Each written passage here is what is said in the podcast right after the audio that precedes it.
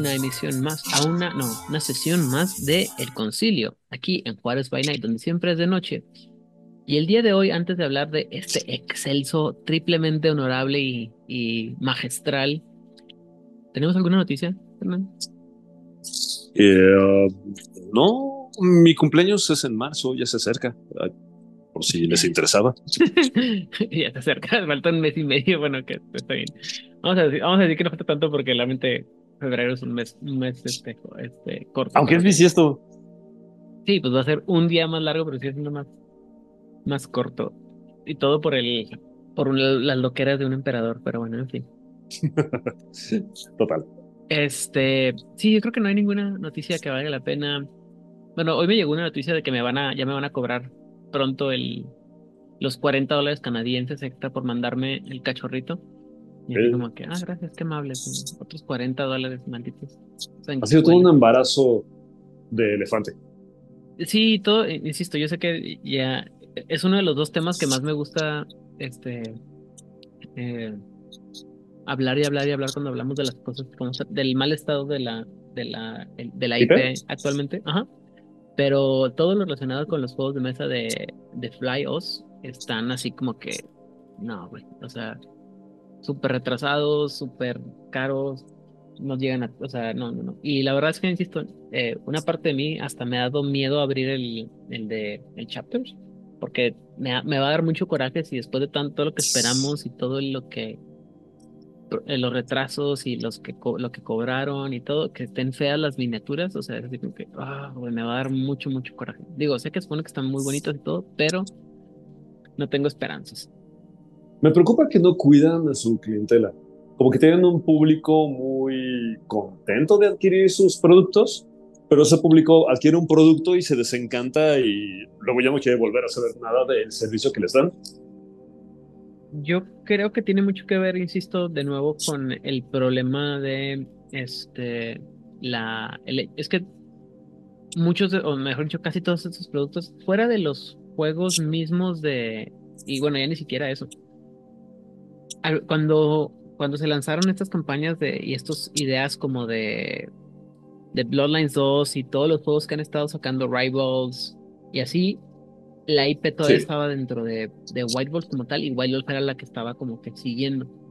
Y Ok. había una línea muy, muy clara. Y ahora, hasta donde yo entiendo, todo está licenciado, todo son licencias que le están pasando a. Renegade, a FlyOS, todos esos, y no están, y, y creo que no están teniendo un buen overview, un buen control sobre lo que están ofreciendo. Y como Sí. no, no- este overview no está siendo fuerte, pues lo que, en lo que está derivando es en que no estamos teniendo un producto bueno o consistente con lo que estamos teniendo al final. Ni el producto ni el servicio. Sí, porque también eh, lo último que platicábamos la vez pasada con, con este, con, no me acuerdo si fue con Chapters o con este, o con Retaliation, es Yo no el hecho con ellos. de que, no, lo digamos de que fue así como que, ah, tenemos un chorro de quejas por el, este exceso de, de costo que van a hacer. Ah, pues, este, gracias, nos importa tres cacahuates. O sea, hablen Sí. con el nuevo manager, community manager y que les vaya bien, que les vaya bien, que les vaya bien. Y así como que, ah, gracias. O sea, y muchas de las veces, cada vez que ha habido problemas, así como que, o sea, dan así explicaciones olímpicas y no resuelven nada en realidad. Entonces, insisto, vuelvo a decir, ah, yo todo lo que tiene que ver con FlyOS, así como que mm, ya no le tengo esperanza. No, pues no. La burra no la arisca. Ajá. Y por ejemplo, Rivals, por ejemplo, que es un juego que, que tiene mucho futuro porque es un, es un trading card game que en teoría es expansible, lo cual Sí. siempre son juegos, siempre hay el- algún este, alguien interesado y alguien que se adicciona. Comparado con el, por ejemplo, el Vampire the Eternal Struggle, o sea, aquí si, de- si Vampire the Eternal Struggle está en un nicho muy específico. Saludos a Oscar Guerrero en Chile y a toda la gente de Masterface en el centro, en la Ciudad de México que tienen su, su Hola, Oliver. Oliver, Carlos Luis, este, Lalo y Alberto. Saludos. O sea, lo que voy es que aquí en, en México creo que Bet- eh, Vampire the Struggle nunca fue así como súper, súper No, ¿eh? Primero Magic y otros juegos. Yu-Gi-Oh, Pokémon. mitos y leyendas, yo creo, ¿no? Entonces, Rivals, que es un juego muy parecido a, a estos anteriormente mencionados, pues también para que pegue, para que se posicione en el mercado, va a estar difícil, creo yo. Y luego el otro cosa, el, el Heritage, que es el juego este que es como de Legacy, que tiene que, que está cambiando cada vez que lo juegas, cuántas cosas. Ah, sí. Mm, ah, le quita, creo que le quita rejugabilidad. Y así, o sea, te vas, te vas uno por uno y dices, bueno, es que esto, esto la idea está muy, muy, ¿cómo se llama? La idea está padre, la ejecución es lo que deja y luego cómo vas a hacer que la gente, o sea, si los mismos fanáticos, si los fanáticos hardcore no se, no se pegan, ¿cómo lo vas a hacer que le ven, que, ellos le vendan la intención o el producto a otros jugadores? La bronca es que el juego no existe. Me pregunto si en Estados Unidos o en Canadá están haciendo campañas para presentar el juego a un nuevo fandom, a nuevas generaciones y demás. Porque aquí en México creo que no hay el interés por presentarlo, ni testearlo, ni nada. Y aunque tenemos eventos como la Goblin Con y todas estas, este, no hay como mucho interés de manifestarse. Sí, o sea, de ya, ya, y ya no veo gente. Bueno, aquí lo, que yo he visto en las tiendas, por ejemplo, de, de juegos de mesa y de rol aquí en Estados Unidos, desde, desde que desde que White Wolf cambió de manos a, a CCP, los libros ya no llegan a las tiendas, güey. Y si los libros ya no llegan a las tiendas, pues nadie los compra, güey. Y si nadie los compra, pues nadie los juega. ¿Santo que no has visto? Ajá, no has adorado, dicen. Este, entonces, pues no, no, no está chido y no, no vamos a lograr nada. Pero bueno, dime, ¿tenías una opinión? No, no, yo iba a decir que eh, no será que ahora es más común que la gente compre directamente los juegos a través de plataformas y ya no tanto en tiendas. A lo mejor sí soy un anciano decrépito que ya no está en, moda con los con las cosas nuevas, pero digo, yo, yo soy de la opinión que digo si si hay una tienda cerca que te quede cerca, este, trates de apoyarla a veces aunque sea un poquito más caro pero pues a veces, eh, eh, eh, pues finalmente es un lugar de reunión donde, pues digo, uno, uno va, juega y etcétera, y pues a manera de apoyo para mantener obviamente ese lugar y tener, seguir teniendo el lugar donde juegas, pues obviamente es padre apoyar a, este, a, esas tiendas, ¿no? Pero, pero creo que cada vez es más fácil y, y, también, o sea, por ejemplo, de repente los descuentos que encuentras en, en estas plataformas de comercio electrónico, eh, con descuentos así como el 50% o el 70% de descuento de, del valor este, de, retail, de, tienda, este, pues a veces hace que pues, la gente prefiera obviamente comprar más en línea, creo yo, ahora, que, ir a, tu tiendita confiable a, este, a, comprar el juego y creo que es algo que, ha hecho que muchas tiendas desaparezcan, lamentablemente. Sí, insisto, también lo malo es que ya, o sea, yo no veo a la gente emocionada por, digo, y aquí te hablo mucho de mi este, experiencia, pero eh, ya no me siento emocionado en llevarle a la gente a no, la nueva edición de Vampiro, la nueva edición de Hombre Lobo, ¿no? Incluso cuando me pasó con Requiem o con Shaken o lo que sea, o cuando salió 20 aniversario, o sea, no, no es por, no, no por presumir, cuando salió, cuando regresé de Nueva Orleans con el libro, el mamostreto ese de, de 20 aniversario, llegué a mover aquí, a buscar, buscar gente que quisiera jugar y narrar, y insisto, quinta edición fue así como que, mm, y eso, y vampiro, ¿no? Hombre lobo, bueno, sí, y cazador ni se diga, ¿no? O sea, pasa de noche y la gente, no, yo no veo la, digo, a, lo mejor alguien como tú que iba a las convenciones más seguido y y, se, y se pone a narrar. A lo mejor tú lo ves más, pero yo no. Es muy raro que vea yo gente narrando. O sea, en línea sí lo veo, pero en, persona, en físico, no. Bueno, pues digo, finalmente no. De hecho, he visto más mesas de, de 20 aniversario que de quinta edición por acá. También hay una cosa, este, la campaña que tiene Calabozos y Dragones Dungeons and Dragons está durísima, o sea, sacar y sacar y sacar módulos. Y todo lo que pasó con Stranger Things también este, fue un boom durísimo para, para todo Dungeons. ahí creo que es incidente, ¿no? Porque pues toda la, la participación de Stranger Things y otros juegos y otros, otros medios es, es tangencial, que les ayuda mucho, sí, pero no es, no, no, no, no, sé si sea... No es parte de su estrategia, ¿no? Ajá, no siento que sea parte de la estrategia directa de White Wolf, digo, de Wizards of the Coast, sino que les, o sea, es, están tan bien posicionados que es un referente, ¿no? Es como... Y eso hace que les ayuda mucho, pero no sé qué tan, tan fuerte sea eso. Y, digo, va a ser difícil para, para White Wolf que lograran algo así, pero insisto, el, haciendo rewind, el chiste es que cada vez que sale un producto nuevo o que anuncian un producto nuevo, vemos problemas, problemas y problemas. Y luego ya para cuando sale al público, ya no está, ya, ya pierde impacto, ¿no? Y eso que también empiezo a hablar de Bloodlines 2. Pero el día de hoy no estamos aquí para escuchar a Aiden rantear sobre el, mal manejo de la IP de, de Mundo de Tinieblas. El día de ¿A qué no? No, no, ojalá. Para eso pónganse en nuestro patio donde pueden escuchar, no pueden escucharme rantear días enteros sobre eso. Este, pero en este caso, y aprovechando que el, el representante más, más fuerte, firme y este, eh, ¿cómo se dice? entusiasta de la Orden de Hermes llegó tempranito ahora, entonces ya vamos a empezar a hablar de la triplemente honorable Orden de Yo diría que como ocho veces honorable, pero Dejémoslo en tres, por trimegistro. Exactamente. Ay, no Muy bien.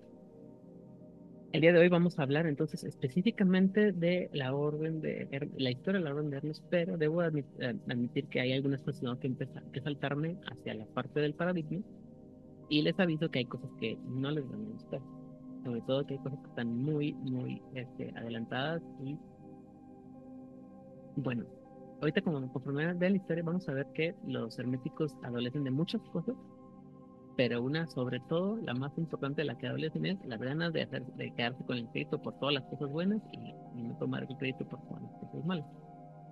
Entonces, eh, específicamente en el libro de 20 de, el último, el de Saber de las Tradiciones, en el en el episodio de en la parte de los de los herméticos el te ponen nombres y nombres y nombres y nombres de místicos y magos y mágicos y magos y demás.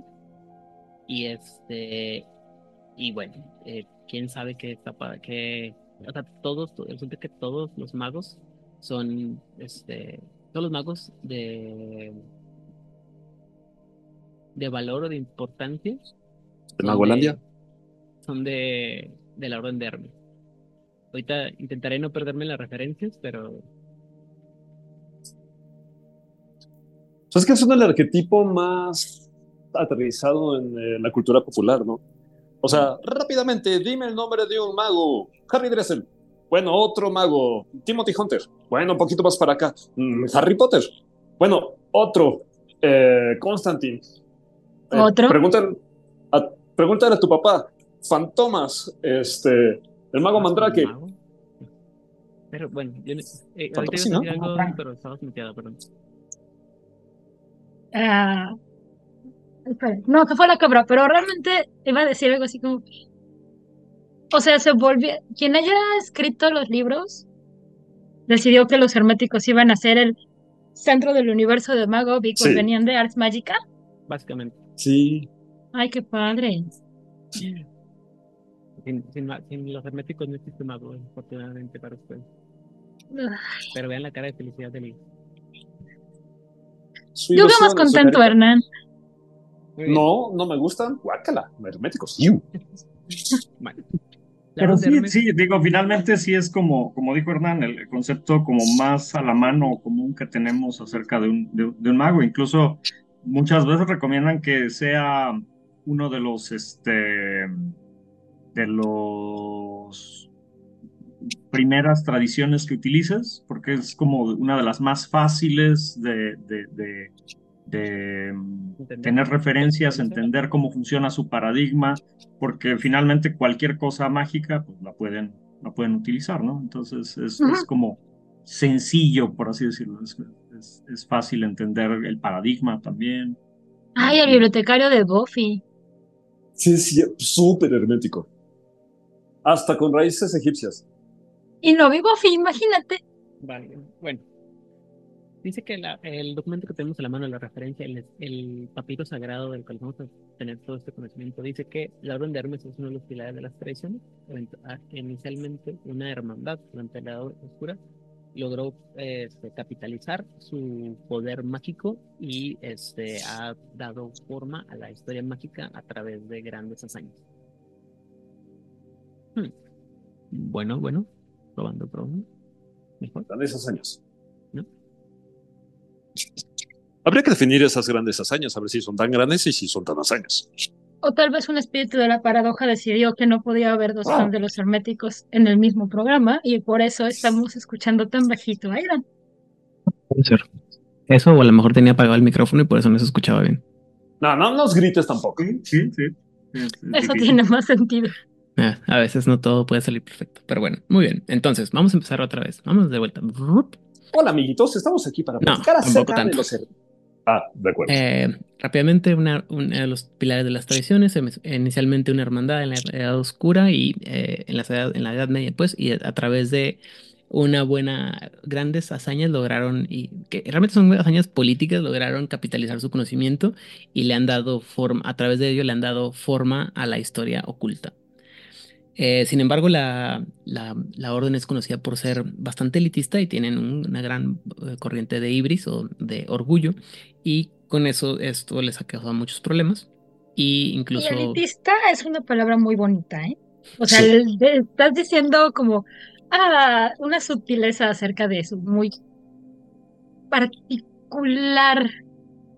Lo que pasa es que en la psicología de los herméticos tienes que ser merecedora o merecedor del llamado.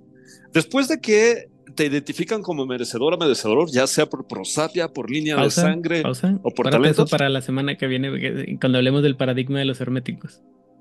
Ok, solo les sugiero leer a Christian Jack, un egiptólogo. Christian Jack, J-A-C-Q, que tiene varios libros como Ramsés, La Piedra de Luz y demás, que describe mucho este proceso iniciático, parte de los rituales, que están súper padres para incorporarlos a sus crónicas y que describe muchos las raíces, obviamente, egipcias de You Know Who. Muy bien. Eh, entonces dice que eh, la, la tradición lleva sus raíces hasta, hasta, Sumeri- hasta Sumeria y el antiguo Egipto de hace aproximadamente 5.000 años, más o menos al tiempo que se empiezan a desarrollar los primeros sistemas de escritura, porque antes de que existiera el lenguaje escrito, los nombres eran, este, se pensaba que los nombres tenían un poder, un gran poder inherente hacia los objetos que designaban, porque el nombre era un reflejo de la verdad- de verdadera naturaleza de estos objetos. ¿Cierto? Y- ¿Es cierto? Que esto lo vamos a- ya lo hemos manejado ante- anteriormente y que va a tener una gran relevancia dentro de tres juegos cuando lleguemos a Demonio a la Caída, si alguna vez llegamos y no nos morimos en el camino.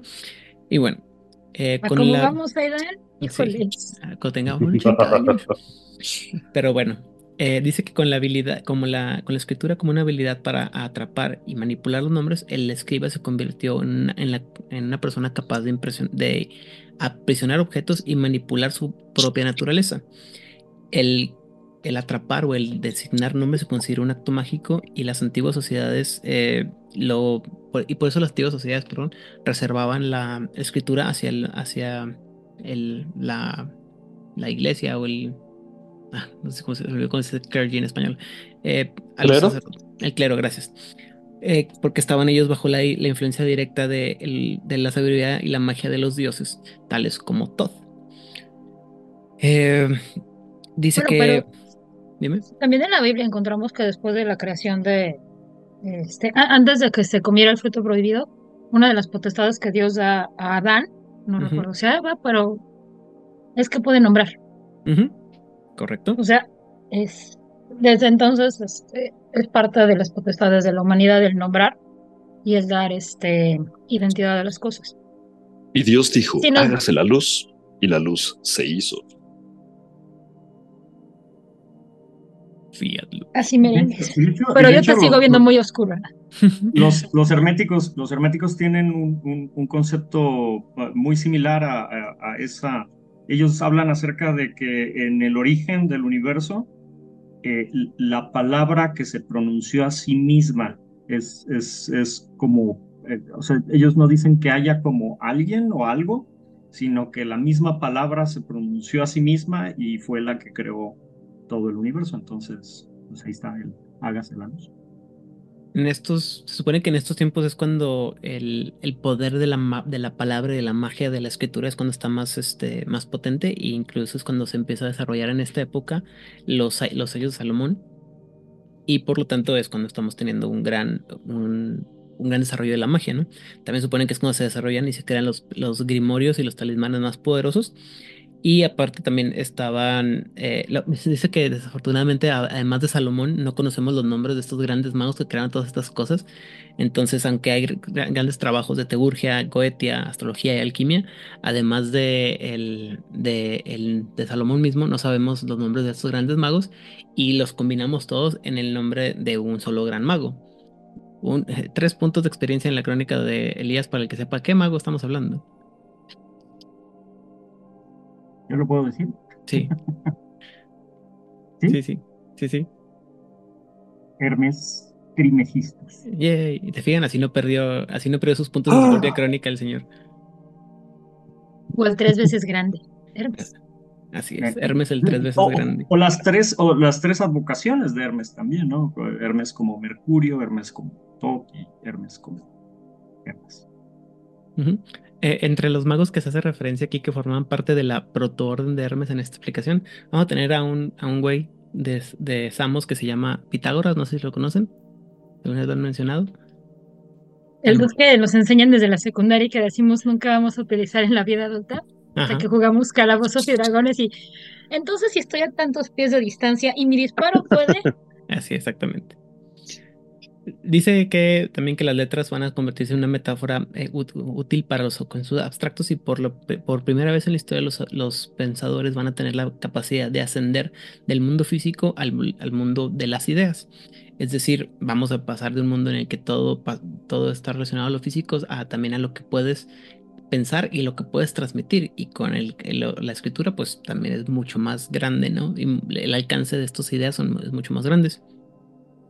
Y eh, dice que, la, que para este entonces Platón eh, formó la teoría del realismo que, le, que permitió o que permitió que existiera un paradigma secular que controlara cualquier elemento de la realidad.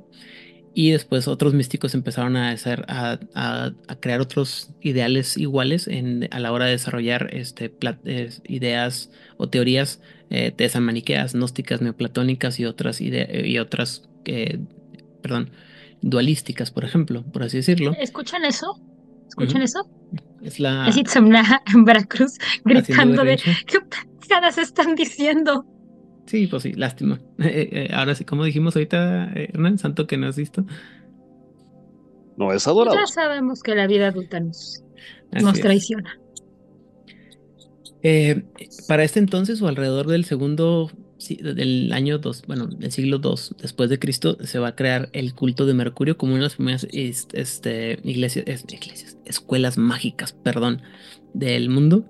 Y este, desafortunadamente, esta, este gran crecimiento en la estructura mágica se va a perder o va a ser aplastada por la expansión de la, eh, de la ortodoxia cristiana en, la, en, la, área este, mediterránea, va a haber la caída de Roma y vamos a llegar a la Edad Oscura el culto de Mercurio va a ser oficialmente deshecho o desbandado en 415 y los, estudiantes herméticos se van a fragmentar y solamente su compartición de ideas va a estar este, parada y los, este, magos van a, aislarse en sus torres para protegerse y para poder estar estudiando fuera de la, eh, de la la, la inquisitivamente o el inquisitivo ojo de la iglesia.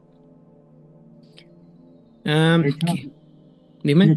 esta parte es eh, interesante porque eh, algunos creen que justo el, la, influencia que tiene, tiene los herméticos en esta época es lo que lleva finalmente a la, a la caída de Roma.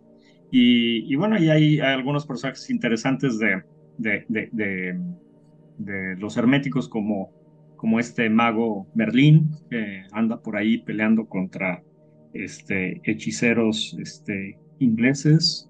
Y, este, y bueno, y, este, este concepto de la caída de Roma después va a ser importante más adelante cuando hablemos de, de, la era moderna y la influencia de, de, los herméticos. Y bueno, ya, nada más eso. Ahora, la cuestión aquí, y es algo que voy a recalcar constantemente, y si no lo he recalcado lo suficiente, lo haré ahora, esa idea de que la Edad Media fue una era oscura y llena de superstición y la gente era profundamente ignorante y todo el mundo se moría y no vivían más allá de los 25 años. No. O sea, la cantidad de conocimiento que se creó, que se estudió, que se generó y que se recuperó durante los mil años que duró la Edad Media fue impresionante. Una cantidad de textos griegos y romanos se recuperaron y se estudiaron. Fueron traducidos de la mejor manera posible y por eso es que tenemos todo esto, porque fueron recuperados, se fueron perdiendo. O sea, no es como que dijeran, ay, los griegos mantuvieron todo en bibliotecas prístinas y fueron heredados estos documentos perfectos a los romanos, que también los mantuvieron en edificios perfectos y luego llegaron los católicos, quién sabe de dónde, y los quemaron. No, todos estos documentos se fueron perdiendo, la tradición oral se fue perdiendo, en algún momento se fue recuperando. Entonces, muchísimo, de, muchísimo del conocimiento que se tiene, incluso cabalístico, es porque durante la Edad Media se recuperó, ya sea por los católicos o por los musulmanes o por los mismos judíos, pero se recuperó y tan es así que tenemos este, la reestructuración de los arcos con el gótico, que no hubiéramos tenido ese tipo de arquitectura en épocas anteriores, no hay manera, no se tenía ese conocimiento ni esa tecnología. Entonces, e-, esta situación de decir mil años de oscuridad donde la gente estaba tonta, sí es un, sí es un absoluto bullshit. Y esa recuperación que hicieron activó mucho pensamiento, ¿no? Filosófico y así, que les ayuda a describir la realidad o reconfigurarla. Porque además son mil años, o sea, pensamos cómo estaban en el año 900 para acá, todo lo que hemos nosotros avanzado. Decimos, es que fueron mil años, son una cantidad absurda de generaciones. Algo así como, mm, 30 generaciones, claramente se va a perder algo y claramente se va a obtener algo.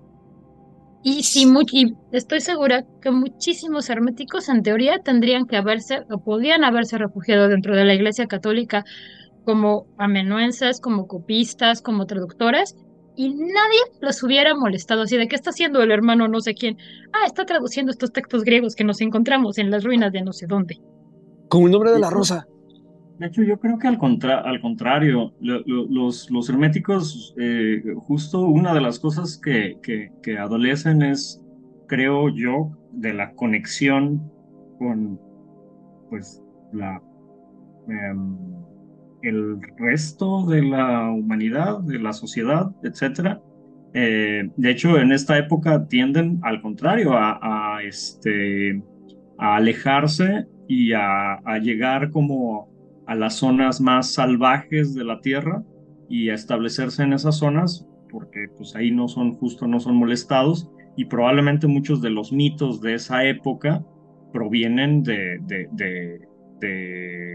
de, los herméticos y, sus sanctums ocultos en medio de, del bosque en donde pues no entres porque te come la bruja o no entres porque está el monstruo malvado y en realidad este, eh, una de las características muy interesantes, o bueno, eh, pues sí, padres de, de, de, los herméticos es, es que en este periodo al contrario, o sea, tratan de, como alienarse y, y, justo esa, eso después les cobra, les cobra factura, el, el tratar de alejarse tanto de la, de la sociedad y de la, realidad misma, ¿no? Porque cuando regresan se dan cuenta de que es un mundo completamente diferente. Sí, es el mago avanza casillas y se convierte en el hierofante camino a subirse a la torre. Sí, eh, de hecho, sí. Bueno, todo lo que dijo sí, sí. Y aparte lo que dijo Elías, sí va a pasar factura este, mucho más adelante. Dime. Sí, pero muchísimo de, o sea, todo lo que dijo Elías, sí, pero no está pelado con que hay muchos monasterios y claustros de clausura a la mitad de la pinches nada. Y también estaban totalmente alejados de, la sociedad, o sea, ellos se guardaban ahí a hacer sus rezos y no sé qué. Y si acaso conocían a sus hermanos de, de orden, en el mejor de los casos, porque sí estaban como muy dedicados a lo suyo, mientras no fueran abiertamente heréticos. Es como de, ah, pues tú deja que el hermano esté haciendo sus traducciones. Y no dudo que más de un hermético haya dicho, ah, mira, estos documentos están increíbles, los voy a copiar, me voy a quedar con el original, ahí les dejo la copia.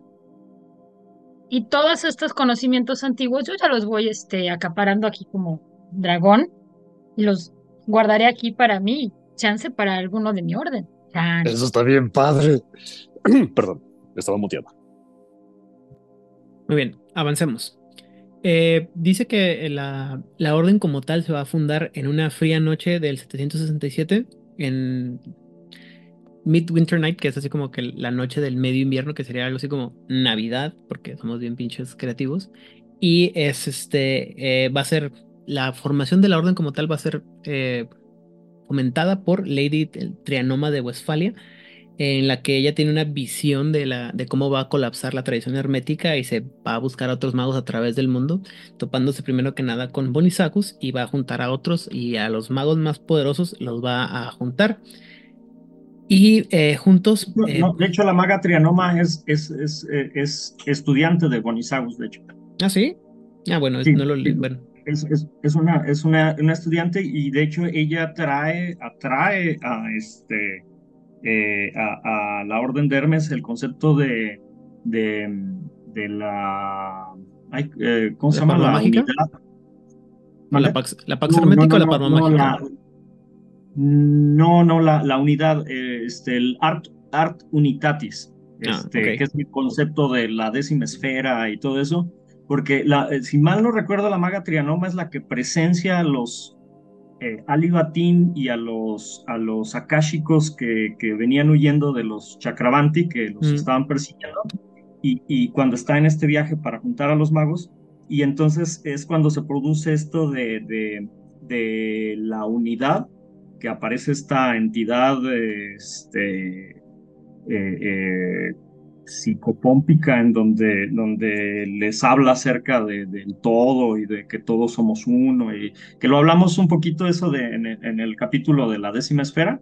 Entonces ella viene, ve, presencia esto, o no recuerdo si lo presencia o le cuentan, y, este, y regresa con toda esta idea de, de- del arte unitatis, y este, pero sí, es, es, es aprendiz de, de, de Bonisagus. Órale, perdón, aquí en el documento dice que del, de 20 del Lord, el saber de las tradiciones dice que se juntó con él y lo anunció. Pero bueno, muchas gracias por esa aclaración. Yo sabía que si alguien iba a saber de esto, ibas a ser tú. Y bueno, eh, eh, junto con Lady Trenoma y vamos a tener a varios, van a, van a juntar al- al varios de los dispares de, de lo que queda del culto de Mercurio y de esos, incluso de esos 12 fundadores, van, van a, ellos, los, bueno, 10 de ellos eran descendientes de los cultos roman- romanos de, de Mercurio. Se crea la Pax Hermética y las, house- y las casas que forman la, la orden naciente van a ser lo que se llama las artes herméticas o las ars hermética, que va, pues va a ser la base para las cosas de los, eh, las esferas de las tradiciones. Y me lo- esto no lo, lo iba a dejar para el próximo episodio, pero esto va a ser importante que lo mencionemos porque pues, ahorita va a empezar a hablar nombres y nombres y nombres y van a decir de algo está hablando, pero bueno. Los 12, los 12 fundadores de, la, de las casas de, el- de lo que forma eh, la, la Orden de Hermes va a ser primero que nada la casa Björner, eh, fundada por eh, la señora, la ama Borner, que se especializa en el, en el- cambio de formas. La casa Bonisagus, fundada por el Lord Bonisagus, que es especialista en teoría mágica. Casa Criamon, fundada por Lord Criamon, que está especializada en los enigmas.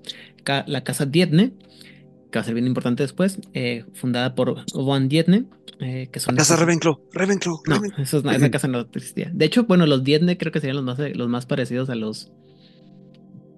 A los, ¿cómo se llaman los otros. ¿Eh? Sí, los Hufflepuff. Pero ellos son druidas, pues. Eh, después está la casa Flambeau, eh, fundada por Tempus Flambeau, que es, eh, contiene espe- eh, especialización perdón, en, la magia, en la magia de guerra. Gryffindor. Ajá. La, causa, la casa Herbiton, fundada por Augustus Jarbiton, que está especializado en aspectos mundanos. ¿Quién diablos sabe qué significa eso y para qué están? Aquí O tenemos sea, especialidad aprenden mágica. magia, aprenden, aprenden, este, Magia práctica. no, no, este, conocimiento mogul. Ándale. Exacto. Después está la causa Mercer, eh, fundada por Henry Mercer, o Mercere, que son especializados en mensajería o, men- o son mensajeros, porque obviamente eh, Hermes. Después está la Casa Merinita, fundada por Lady Merinita, especializada en hadas. Está la Casa Quesitora, fundada por Guernicus, que está especializada en la justicia. Muy importante la Casa Quesitori. Después, la Casa Titalus, fundada por el maestro Titalus, eh, enfocado en, el, en la voluntad y la esfera de mente específicamente. La. Casa, la casa Digo, no. Sí, mejor dicho. No, total no llegamos a Slytherin, espérate un momento. Ok. La casa Verditius, fundada por el, el Lord Verditius, especializada en los encantamientos. Y la última casa, la casa Tremer, fundada por Lord Tremer, especializada en la jerarquía y el duelo mágico. Oh, por Dios. Sí, esos Tremer. Y eh, eh, estos magos van a, fin- a- a firmar el código de Hermes y van a empezar a trabajar en asimilar eh, o en, ¿cómo se llama? Reunir todo el, el conocimiento mágico perdido. Y se van a dice que se- esta parte me encanta porque dice que se van a encontrar con magos eh, enemigos en tierras menos civilizadas que se, eh, se oponían a la, ¿cómo se llama? A la, al reclamo de, o la, la idea de superioridad mágica de la, de la, de la orden de Hermes. Y bueno, le dieron en la madre a todo lo que pudieran, siendo la casa de Hermes, la, la- perdón, la casa Titalus, la casa de Hermes, la casa Titalus y la casa Flambeau, que eran los, los, mag- los soldados más fuertes en esta guerra en contra de otros magos, y fueron los que desarrollaron el certamen como el- la forma de resolver sus problemas mágicos entre ellos. O sea, ¿me quieres decir que el resto de las de los grupos má- mágicos no estaban de acuerdo en Básicamente, que les llevaran democracia? ¿no? Básicamente, ¿no? Por alguna razón. ¿Quién sabe por qué? Imagínate, ¿qué van a saber los demás magos de lo que es este, lo correcto y lo que les conviene? Yo sí sé lo que es la democracia. Nada más quiero tu petróleo a cambio. Básicamente. ¿Ok?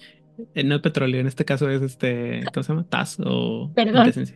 Ay, potato totopo. Y, y, y, y sí, eh, eh, te interrumpí hace rato, pero sí, sí es muy importante. eh, eh, todo esto se logra gracias a que Bon- Bonisagus eh, desarrolla este el hechizo de la eh, Parma Mágica, que es un escudo de protección que evita que los magos se maten los unos a los otros en ciertos lugares. Ah, y por eso inventan el certamen, que era la manera de matarse eh, En los buena unos a los otros, pero en un lugar específico. Muy bien. Eh, dice que en el 1817, mi- no, perdón, 817 solo, quítale mil. Este, eh, Pralix de la casa Titalus va a formar una alianza con unos magos eh, celtas y los va a unir a la casa de la Orden de Hermes, incluso en contra de protestas de otros grupos. Y gracias a esto se va a formar una nueva casa, la casa Ex Miscelánea, que, en la que van a meter a todos los que no son, tienen una casa o una especialidad tan grande y tan numerosa como las que ya mencionamos anteriormente. O sea, era la facultad de filosofía en CEU, pero entre los herméticos. ¿Quién está en contra de la Facultad de Filosofía y Letras de Ciudad Universitaria? A ver, dímelo. Ex miscelánea. Gente, gente, gente. Pero en aquel entonces, en aquel entonces no era ex miscelánea, en aquel entonces era la casa miscelánea. Ah, bueno, entonces, Cierto. bueno, me queda decir, psicología estaba en filosofía y letras y luego la mandamos para sus, otro lado. sus- sus problemas de universitar de con facultades universitarias. No, no, no, pero es que tiene todo el sentido. Mira, tienes una unidad grande que era antes la universidad, lo que era antes la de- de- eh, lo que era antes de la UNAM, y una de sus grandes escuelas era la Escuela de Filosofía. Llegado el siglo XX y con todas las situaciones políticas y bla, bla, bla que no importa, la Facultad de Filosofía y Letras se divide en una cantidad absurda de colegios, que lo único que tienen en común es que no se parecen a todas las demás. O sea, una de estas cosas no es como las otras. Y entonces ahí tenemos cosas como letras modernas, inserte el nombre, letras clásicas, letras hispanas, teatro, psicología, pedagogía, geografía, estudios latinoamericanos, estudios culturales, bibliotecología, y estoy segura que me falta algo. En algún momento de los ochentas dicen, no, no, no, no, no, psicología no coincide con todo lo que estamos haciendo aquí. Ellos tienen que ver más con la salud mental y los mandamos al carajo. Por cierto, tienen muy buenas quesadillas. Pero entonces se pelean y hay una guerra intestina dentro de la Facultad de Filosofía y Letras. ¿Ves? Tiene todo el sentido del mundo. Muy bien. Gracias por ese interesante radio cultural sobre la historia del desarrollo de las facultades en la UNAM. Bueno, Eh, dice que en 1800, en perdón, dale con el. En 848 la orden de Hermes de la orden, ah, perdón, la casa Tremer va a intentar convertirse en los líderes, los únicos líderes de la orden, pero fueron detenidos por un grupo de magos independientes y después de todo, eh, o sea, hubo un grupo de magos que dijeron, eh, estos están medio locos, hay que pararlos. No hicieron nada, nomás les pusieron, les dieron un manazo y, los dejaron que siguieran siendo parte de la, de la orden, su error. Y luego, en el 876, la orden va a, a- va a acercar a, esta, a, esta capilla llamada Doisetep, que estaba en manos de infernalistas, o ellos dicen que estaba en manos de infernalistas. Fueron, mataron a todos los infernalistas y luego no pregunten cómo, porque no sé, tal vez Elia lo sepa, pero no le voy a dar la oportunidad de que se va, dure dos horas explicándome cómo. Mueven toda la capilla hacia los Pirineos españoles al norte de Gerona y se va a convertir en, la nueva capilla primordial de los, de los herméticos y en general, así como que el ejemplo a seguir de las capillas eh, mágicas. Pero, pero nada más, sí, sí había infernalistas ahí. De hecho, eh, originalmente era como un, un bastión infernalista. Entonces, ahí sí, bien por los herméticos. A ver, ¿qué pruebas tenían de ese infernalismo? Los demonios y pactos demoníacos que tenían. También en Seoris y nadie hizo nada. Ajá. O sea, bueno. Bueno, no, pueden, no, pueden, no pueden destruir todos los bastiones infernalistas que, que se encuentran. a ver, ¿cómo decides qué demonio es más infernalista que otro? Cualquier demonio es infernalista. Esa sería la basta. idea. Basta. Eh, dice que des- de- después de esto, este, poco a poco las, las tradiciones mágicas en Europa van a empezar a consolidarse y a, prosperar de nuevo. Pero nuestros buenos amigos de la casa Tremer decidieron volver otra vez a tratar de ganar poder. Y para hacer eso, se le dieron en la madre a la casa Dietmar. Básicamente, este, como estaban, era una, casa muy aislada y clanificada, los acusaron de diabolismo, les plantaron toda una serie de evidencias y lograron que los erradicaran. Esto se, esto se va a conocer como la, la guerra del cisma y la, tanto la casa Tremer como la casa, la casa Flambeau se van, a, se van a ir en contra de los Dietne y los van a destruir. Y lo más divertido de todo es que todas las otras casas dijeron, sí, adelante, pasen, no pasa nada, son, dia- son del diablo, son malos, son malos. Y, Y- aquí, y si no eran infernalistas. Ujú. Ahí mal por los. Sin embargo, aquí la parte más importante de todo esto es que durante esta guerra es cuando los magos empiezan a sentir un cambio en la naturaleza de la magia. Y es cuando los, los hechizos empiezan a fallar y los rituales que antes fallaban sin ningún problema empiezan a, tener problemas. Y Tremer, Tremer persona, no Tremer, la casa, teniendo miedo de que va a perder un poquito del- de su poder, eh, empezó a, pedir a sus, a sus achichincles a que hicieran eh, investigaciones en la capilla principal de los Tremer, en Seoris. Escuchen el capítulo que hablamos largo y tendido sobre Seoris y sus secretos. Lo cual eh, va a después darles un poco conocimiento sobre lo que es el vampirismo y gra- de- gracias a la captura de un Simitsi van a poder obtener la este bueno dice que, que convencidos de que iban a, a que el vampirismo iba a ser la, la llave a un poder ilimitado Tremer y, y siete de sus discípulos van a, a- a pasar un ritual que los va a convertir en vampiros con- eh, No lo en el haga, primer- compa. en el clan Tremer Pero tiene razón. O sea, en el momento que se convierten en vampiro, en vampiros, obtienen este gran poder que se llama Plutanium dentro del mundo de tinieblas, en donde los vampiros, por alguna razón que nadie entiende, no tiene sentido ni lógica, claramente van a ganarle absolutamente a todos, aunque no tengan suficiente poder, capacidad, contactos. Bueno, Yo sí- contactos sí. Yo sigo pensando que, que Goratrix sí les dio la cara a todos los, a todos los eh, herméticos. A todos los Tremer. ¿Y, y te acuerdas de tu, de tu teoría acerca de, de, de, de, de los, del, lo- la vicisitud y los simis? Sí. Y- Sí. Y, entonces. ¿La puedes repetir para los que no nos acordamos? Dejaré que Elías lo haga porque aparentemente él la tiene más clara que yo. No, no, no, no, acerca de, de, de, de que la, la o, o sea, en algunos de los libros, este, insinúan que la disciplina de, de vicisitud en realidad es, es un, Ente vivo. una, ajá, un, un virus, ¿no? Como una, Un virus. Ajá. una enfermedad, Parásito. un para, ajá, y este, y va Ah, sí, es una enfermedad. Lean crónicas de- necrománticas. Entonces, también sí, Ajá, si, si, si utilizaron a Simisis para experimentar, entonces los Tremer también están infectados. Eso sabe. Utilicen en sí mismos. En el Storyteller book del Sabbath te mencionan esa teoría también de que eh, la vicisitud es una enfermedad. Entonces, cualquiera que haya bebido sangre de Simise, Chimiche, Chimichanga, como quieran pronunciarlo, puede potencialmente despertar la disciplina porque es como una enfermedad venérea, pero como una enfermedad. Sí, eh, bueno, que eso, eso lo dejamos, dejamos que escuchen los, los episodios de Juárez Benet, el círculo interno, donde hablamos tanto de Seoris como de la historia de los Tremer y la vicisitud y lo que puede haber logrado, porque si no, no terminamos aquí. Y este, regresense como tres años atrás, no me acuerdo en qué fue. Pero bueno. Eh, eh, dice que el resto de la orden no se va a dar cuenta de la corrupción de la, de la casa Tremer por, por, o sea, por un buen rato. En, mil, en 1171, ahora sí ya con mil, el, gracias a las, a las, al conocimiento traído a través de las cruzadas, el, el hermético Lorenzo Golo de Florencia va a obtener una copia del Kitab al-Asir y este, y va a estar tan, eh, tan traumado con lo que obtiene en este, en este conocimiento que va a formar su propia casa, la casa Golo, y después en 1188 va a ser eh, su, va a, va a defectar o va a desertar, perdón, la, de la casa de la Orden de Hermes, eh, junto con su compa, el templario Simón de Laurent, para fundar la, la asociación o la, la cofradía, perdón, de, la, de, la filosof- de los filósofos naturales, que después va a ser parte fundamental de la sociedad del éter, como ya mencionamos en la sociedad del éter. Eh, Regresense tres episodios atrás y van a, a escuchar más a detalle eso, no, no mucho, pero un poco más detalle. Y este dice que también en esta época, como había un, un gran crecimiento de la vida, de la clase académica, era, la orden estaba muy feliz porque eh, podían encontrar nuevos estudiantes para sus, eh, sus propias artes.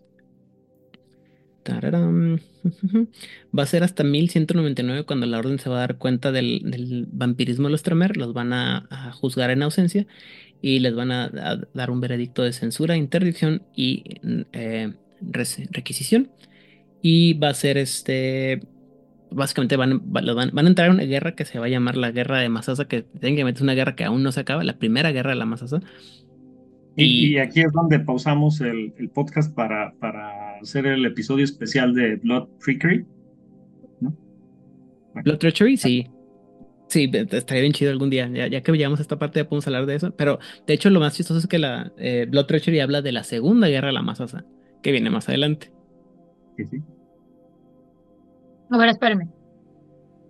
Se hizo la primera guerra de la Masasa, que todavía continúa y aún así tenemos una segunda guerra de la Masasa. sí. Ahorita llegó esa parte. Eh, sí.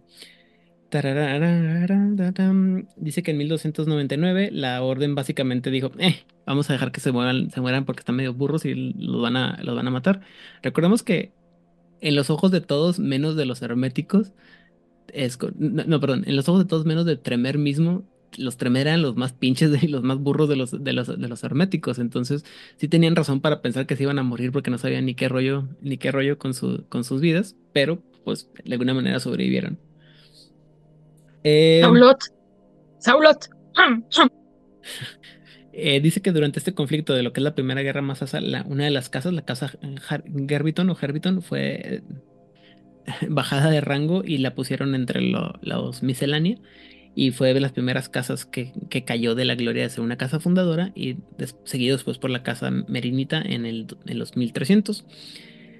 Eh, dice que la, la alianza de Misrich va a caer ante los Craft Masons en el do- 1210, perdón, y se considera que eh, la caída de Misrich es, es el inicio de lo que es la guerra de, de la ascensión. Esto, este evento va a tener, va a ser mucho más significativo para la tecnocracia, pero, pero sí básicamente es cuando los, los magos empiezan a perder terreno ante los, los tecnócratas. ¿Correcto, Elías? Sí, de hecho, de hecho cuando, cuando cae este Mistrich, Al principio no se dan cuenta de que fueron los, este, los masones eh, artesanos los que, los que atacaron este Mistrich, pero eh, después cuando vuelven a atacar ya, pero ya formados así o conformados como la Orden de la Razón, dicen, "Ah, y fueron ellos. Y entonces es como, como que este, dice, no, pues hay que sí levantarnos en armas porque esto es una guerra. Pero... tengo una pregunta, basándome hasta este momento. ¿Por qué si son, por qué si dicen que son tan listos? Les han pasado todas estas cosas en sus narices, enfrente de ellos, así como casi, casi les ponen el letrero a los neón, aquí está la guarida del malo, y no se enteran. ¿Por qué si son tan listos? Hay una explicación muy, muy fácil para eso, y te lo voy a explicar la semana que viene en el paradigma, porque está bien padre cómo lo explican, pero lo explicaré la semana que viene. ¿De por qué eh, somos tan listos? Nos dieron la cara todos durante centurias. Literal, literal, sí. Eh, eh, este, yo, yo, lo puedo explicar en este, dos, dos, dos palabras. A ver. Estaban leyendo. bueno, casi, pero... Ay, mira, salió como la explicación del güey de Chernóbil de estaba en el baño. Eh, Perdón, a ver. Antes de que digan nada, antes de empezar el programa, Itzalma, que yo lo quiero mucho, me mandó un mensaje diciendo, lamento mucho, no puedo asistir, yo estaba muy emocionado, pero por favor, Odil, tira mucha mierda a los, a los herméticos de mi parte. Entonces yo solamente estoy cumpliendo con una misión que mi amigo Itzamna me ha encomendado. No significa que no apoye su misión, pero ante todo la amistad. Claro. Eh, dice que también para el 1325 se va a un, grupo de magos eh, que están así como que medio en disgusto con cómo está la magia en este momento. Se van a juntar en la, en la Torre Blanca en Normandía y van a fundar la Orden de la Razón.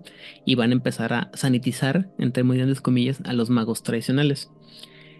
Eh, van a empezar una campaña en 1330 para cambiar el control de, la, de las universidades europeas que estaba... ¿En qué año? 1330. Ok. Y este, entre, eh, va a haber una serie de escaramuzas entre la Orden de Hermes y la Orden de los. La Orden de la Razón. Y poco a poco, eh, entre esta guerra y la plaga la, la, plaga negra o la plaga bubónica, se va a crear una serie de circunstancias que van a hacer que, como los magos estaban muy enfracados en su borlote, no, se, no le pusieran atención a la expansión de la, de la plaga, la gente se sintiera abandonada. Y dijeran, no, pues estos, magos no sirven para nada y les empezaron a tener recelo, como mencionamos anteriormente en el, en el episodio, como decía ahorita Elías. Y va a llegar un punto en que la gente siente que los magos los abandonan y le pasan de tenerles aprecio y respeto a decir, ¿sabes qué? Estos güeyes, no, a la chingada, vámonos. Eh, un segundito, que me perdí. No, aquí estoy. Eh, también por esta época va a estar bien divertido porque eh, uno de los magos eh, de, herméticos más, más este, intrépidos, digamos, decidió apoyar a una, a una joven francesa este, para que le ayudara a expandir el, la, su orden. Este hombre se llamaba Gilles de Rey y la joven francesa a la que apoyó es Juana de Arco. Todos sabemos cómo termina ese problema, no vamos a entrar en detalles, pero bueno, no nos fue muy bien que digamos. Eh, comercial. Si quieres saber de Juana de Arco y de Gilles de Ray, pueden ir a buscar a un canal que, no nos conoce y nunca les va a conocer, que se llama Relatos del lado oscuro, que tiene un este, narrador maravilloso, que tiene un programa justamente de Gilles de Ray y un programa de Juana de Arco, donde te van a contar todo el chismecito histórico, tan histórico como puede ser. Entonces, si se quieren enterar de ese chisme, vayan para allá. Y ya. Spoiler, spoiler alert, Gilles de Rey era un barato. Sí, eventualmente cuando. Sí, ah, eventualmente cuando, cuando se, termina todo el problema, este Gilles termina siendo nefándico y lo, lo vamos a ejecutar en, 1440. También va a ser la caída de, de, la, ¿cómo se llama? De la capilla de Misrich finalmente. Y vamos a mover a Diosetep a el al, aspecto de, bueno, al reino de fuerzas para mantenerlo protegido de, los ataques de la orden de, la razón. Y, y, y el, el Force College Mercurius, Mercuris, que es una, una de las primeras escuelas de magia fundadas en Europa, la vamos a mover a Mus, la luna invisible de Mercurio. ¿Por qué? Porque tenemos el poder de hacerlo. Y de hecho ya había platicado esa historia de, cómo movían a eh, este, eh, que de hecho no la movieron completa, nada más movieron un aspecto. la mitad de la... Lo que pasa es que eh, eh, conforme eh, fueron construyendo, la, la, hace rato preguntaste cómo la movieron, tenía la, la fortaleza tenía ciertas este, protecciones que la permitía, permitían, en caso de una emergencia, moverla del lugar.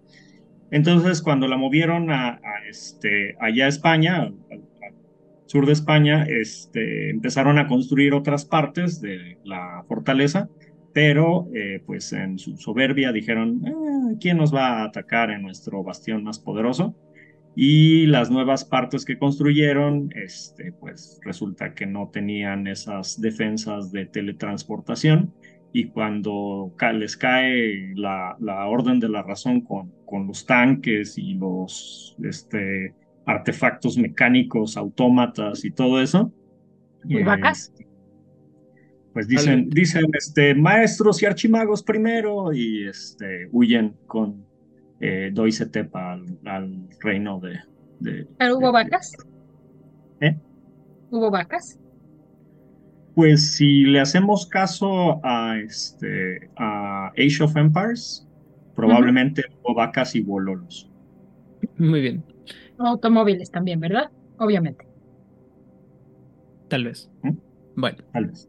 Eh, después, el siguiente punto importante de la historia va a ser la, la gran convocación en la que se va a fundar la, la Orden de las Nueve, nueve Tradiciones Místicas, perdón, en 1466.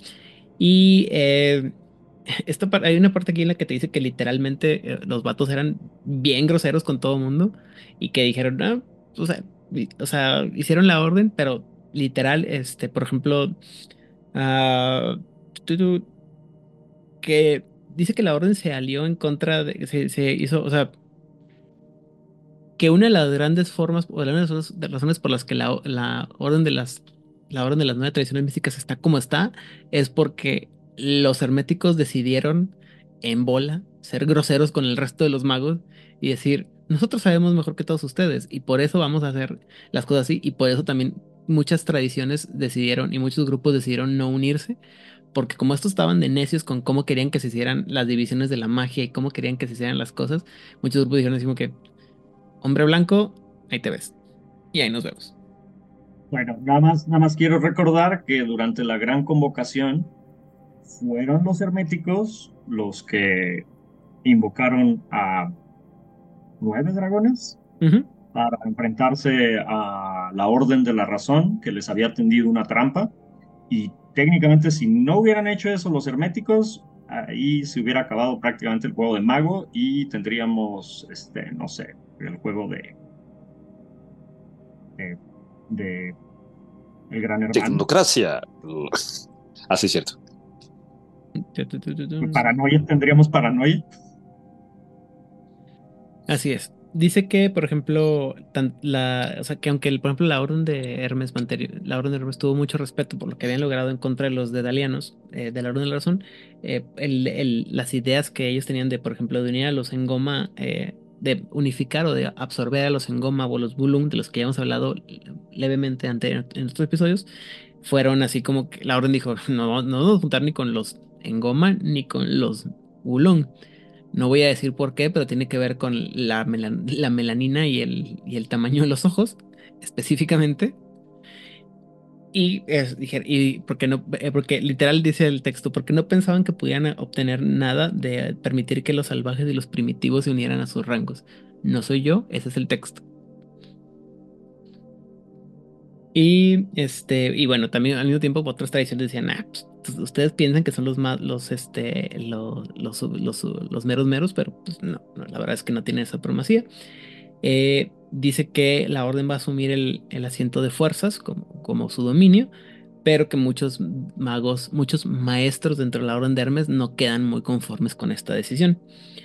Y y que incluso algunos de los miembros de la Orden de Hermes pensaban que si tal vez no hubiera sido mejor idea unirse a la Orden de la Razón, porque la Orden de la Razón tenía, este, estaban, enfoque en la disciplina, la discreción, el estudio y una pasión por el, entendimiento. Y también porque ambos pensaban que una élite pequeña debería de guiar y proteger a las masas. Pero la Orden en general dijo, no, mejor no. No les creo nada, estoy seguro que estuvieron ahí de traidorcillos hasta que ya vieron que no les convenía, que algo, algo así como el, ¿cómo se llama? El, como a los herméticos, a los eteritas les haber pasado con la orden de Hermes, dijeron, no, con la orden de la razón, perdón, dijeron, no, mejor no. Eh, Vamos a ver aquí. Eh, esto es. Ah, después en, en 1470, 1470 se acaba la marcha de los nueve, cuando Hillel Teomin Teobat Bani Solificati, o sea, se. Ah, no, todavía, aquí los Solificati todavía no eran parte de la Orden de Hermes, perdón. Este. Eh, los traiciona a todos. Eh, es el. Es precisamente los. Son precisamente los de la Orden de Hermes que desarrollan el fabuloso y fantástico ritual del Gilgul para destruir el alma de Hillel y asegurarse que no regrese. Entonces ya van dos cosas grandes que hacemos de los que hacen los herméticos eh, para, o sea, dos, y nomás por decir dos, por el resto de las tradiciones. Una, las esferas, y dos, el Gilgul. Ah, y el certamen también. Tres, perdón. Saben ser amigos. No sé si el Gilgul sea algo que puedes decir orgullosamente. Yo lo hice. Estoy seguro que sí, estoy seguro que en alguna mesa de juego alguien está jugando un, un hermético que está orgullosísimo de haber sido el descendiente directo del, de quien inventó el, ritual del Gilgul. No, bueno, por pura estadística tiene que pasar, pero así que digas, ay, qué orgulloso estoy. Y aunque, y aunque ya lo hemos mencionado, para los que se están preguntando qué es el Gilgul, es básicamente eh, arrancar tu conexión con el avatar y de esa manera impedir que vuelvas a hacer magia nunca más en tu vida, ni en tus siguientes vidas. Así es. Eh, después de esto, dice que ah, vamos a empezar a, aquí sí vamos a tirar así nombres a lo menso y vamos a hablar de, magos conocidos, ¿no? Por ejemplo, dice que en 1482 el maestro Paracelso va a expandir el conocimiento y la influencia en las universidades, pero la orden de la razón va a, detener sus avances. No me acuerdo exactamente qué hizo Paracelso, pero sé que es un científico muy importante en la vida real. No me odien, investiguenlo. Eh, también dice que entre 1509 y el 1535, eh, Johannes Faust va a decir que es un mago muy, poderoso, aunque en realidad nunca, nunca la cuajó, estaba medio burro y apenas si lo sentaron en la casa Titalus. Y como nunca pudo tener ningún este, gran poder, se hizo infernalista y fracasó en eso y se lo comió el, diablo. Cualquier referencia de esta historia está bien padre. El libro se llama Fausto de Wolfgang Goethe. Vayan y léanlo. Y, también este, en estos años, entre el 1527 y el 1608, el maestro John D. Bunny Bonisagus va a crear, va a le va a ocurrir una idea bien padre, que es la idea de el imperio británico se va a hacer este consejero de la reina Elizabeth I y usando esta autoridad, o sea, la de la reina Elizabeth y todo lo que estaba haciendo de la creación del imperio británico, va a anclar el tiempo y el espacio a Greenwich y va a crear los usos horarios, la magia más cabrona del mundo. Mira, para Celso, nada más, en primer lugar tiene un nombre bien padre, que es Theophrastus Philippus Aureolus Bombastus Hohenheim, cuando Rigel escuche esto me va a regañar porque lo pronuncié perfectamente mal. Este, que él mismo humildemente se llamó Paracelso, o sea, más grande que Celso. Y una de las pequeñitas cosas que hizo el señor, chiquititas, fue que básicamente fue el que logró la transportación del oro del plomo. No, no, no más, no más.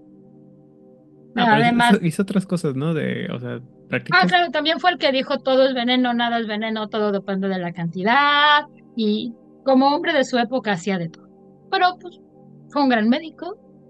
Y pues no más. También aquí hay una parte en la que habla este sobre el papel, bueno, todo lo que tiene que ver con la era victoriana y la parte tardía del renacimiento, habla sobre cómo la orden hermética se este, benefició del, colonialismo, pero no voy a entrar en detalles porque, como ya mencioné, este, tenían un problema con la melanina estos hombres, entonces no, no, no voy a entrar en esos temas. Eh, también en esta, durante este periodo va a haber una serie de circunstancias en las que van a caer y desaparecer casas y casas y casas y cambian de casas y cuántas casas son en la orden hermética. Y la neta no me voy a meter en ese borlote porque son un chorro. Y creo que no, o sea, no, creo que si les interesa aprender la historia de la, ese detalle, adelante, no me voy a meter en detalles. Eh, y luego... Eh, dice que durante la época victoriana la orden va a sentir un poco de declive en su poder porque el, habían tratado de eh, influenciar a las sociedades secretas a través de, los, de la masonería, pero este, estaba poco a poco fue contrarrestado pues por el, poder de la orden de la razón y cuando la, cuando la tecnocracia se consolida en la tecnocracia, muchos de los eh, archimagos de la orden de Hermes van a empezar a tenerle miedo a todo lo cual, a cualquier cosa que sea tecnológica, incluso vamos a tener a perder a la casa Verditus, que, estos, que los cuales se van a convertir, o mejor dicho, se van a unir a los ingenieros electrodinos, de los que ya hablamos también cuando hablamos de eh, los hijos del Éter. Dime, Elías. Sí, y, justo e, era lo que decía, ¿no? Este, ya eh, para esta época, eh, esta desconexión que tiene eh, la orden de Hermes con, con, el resto de la humanidad o con lo que pasa en el resto del mundo, es aquí cuando les empieza ya a cobrar pues, la factura durísimo, porque justo, o sea, tratan de, manipular y de meterse en pues, los asuntos este, mundanos, pero sin entender realmente lo, lo, que están haciendo y pues les explota en la cara. Aparte de que ya para este entonces eh, el, el, proceso de, del fortalecimiento del paradigma eh, ya hace que hacer magia sea más, este, más, más difícil. O sea, eh, en, en, la era mítica ellos pues, eran prácticamente lo que podían hacer lo que quisieran, ¿no? Y poco a poco van perdiendo esa habilidad y de hecho hay un cambio de, paradigma en, los herméticos de el, digo, siempre han sido muy, muy este, estudiosos y, todo va este, de, conforme a la ley, pero este, en, en este punto empiezan a ver que tienen que cambiar su magia, por así decirlo, y tienen que empezar a pensar más bien en dentro de lo que está sucediendo, dentro de esta, eh, este, este consenso, qué es lo que sí pueden hacer y qué es lo que no pueden hacer, ¿no? Y obviamente son los maestros de, del, del, conocimiento y del estudio, pues finalmente este, pues, logran continuar con su magia, pero desde una perspectiva bastante diferente. Vaya choque de humildad. Sí, de hecho, eh, también me estuve leyendo la parte en la que hablan de el, en, bueno, leí la el apartado de la Orden de Hermes en, en cómo se llama, en Victorian Mage y, y, todo es así como que, ah, sí, pues este, dejaron de ser tan elitistas, pero como quiera, siguen siendo medio cabezones y este, pues siguen siendo medio abusones, este, sí, pasemos de... eso, eso, eso, eso, eso, esa parte, digo, eh, estamos hablando de cómo hacían su magia, nada más. O lo otro podían seguir siendo iguales, o fueron siendo iguales. Así es. Eh, en esta época va a haber varios magos que van a ser importantes. En esta época estoy hablando desde 1800 hasta 1900 y garra. Entre ellos va a haber un maguillo ahí medio pitero en, en Inglaterra que se llama Alistair Crowley, si lo conocen. Ahí me, me dicen qué rollo con él. Creo que le hicieron una canción. Otro loco de Inglaterra también le hizo una canción. Entonces, escúchenlos por ahí. Este, hay muchos locos en Inglaterra, debe de ser por la comida horrible. Y realmente no pasa mucho, excepto la parte en la que te dice que al principio el orden de Hermes se, unió a los, los nazis hasta, hasta que se dio cuenta que estaban infiltrados por nefandos y lo dijo, ah, mejor déjame, voy y les, mejor no, no, no quiero ser tan malo. Eh, también los, también la, la, tecnocracia también estuvo a favor, digo, de los nazis al principio. Sí, pero en este caso se supone que son los. Ahí sí que, eh, como diría Odín. ¿Are we the baddies? ¿Somos los ¿Que no somos los listos? Sí, pero Ajá. O sea, la tecnocracia está bien. Lo hicieron porque están bien pendejos. Pero no se supone que son los más listos. Mm. Perdón. Estaban leyendo. Estaban eh, leyendo. A mí. Bueno. No se supone que eh, son los más listos. Bueno, perdón. Que sean los más listos no significa que tengan una brújula ética o moral correcta o adecuada. Solamente que saben mucho, no que sean sabios. Corrijo. Es aquí donde tienes la diferencia entre intelligence y Wits. Y luego vamos a decir que vamos a hablar de cosas extrañas. También, por ejemplo, dice que para en 1970 el, el maestro Malakai Ben Yeshua Bani Bunisahus va a desaparecer entre a lo, a lo más profundo de la umbra, buscando conocimiento de cómo traficar con los espíritus que él piensa que controlan la realidad misma. Jamás había escuchado hablar de este güey, pero se ve bien interesante su historia, güey. No quiero saber porque nunca había escuchado hablar de este hombre. Que está bien padre esa idea. Eh, dice que en 1990 empieza la guerra de eh, la, guerra de la ascensión llega a su cenit y eh, aparece la, posible reencarnación de Helel Teomin, hablando ante el concilio de los nueve. En el 97 los, los archimagos de Diosetep se agarran a tortazos entre ellos porque no tenemos nada mejor que hacer y nada más importante que hacer más que estarnos dándonos de golpes entre, entre unos con los otros. Y eh, se, se agarran tan fuerte, pero tan fuerte que básicamente todo el, este, este, bueno, todo el, el reino de Horizonte va, va, va a arder. Y Portos, Portos Fitzempres, el mejor de los magos que ha habido y, ha habido y por haber dentro de la Orden de Hermes, este, se tiene que sacrificar para contener la explosión de todo de este berrinche en los magos herméticos. Pero la explosión es tan fuerte que va a destruir varios, re- varios reinos de, de- de Horizonte, incluido el mismo Doisetep. Y eh, las, esta devastación va a atacar o va a, des- va a disrupti- a destruir las defensas, perdón, de, Horiz- del- de Horizonte y la tecnocracia nos puede invadir. El Horizonte cae, la, la, la- la telaraña digital se, se colapsa y básicamente todos los que, los que están conectados en ese entonces van a tener un Chaos Dump, o sea, se les va a dar una sobrecarga sensorial.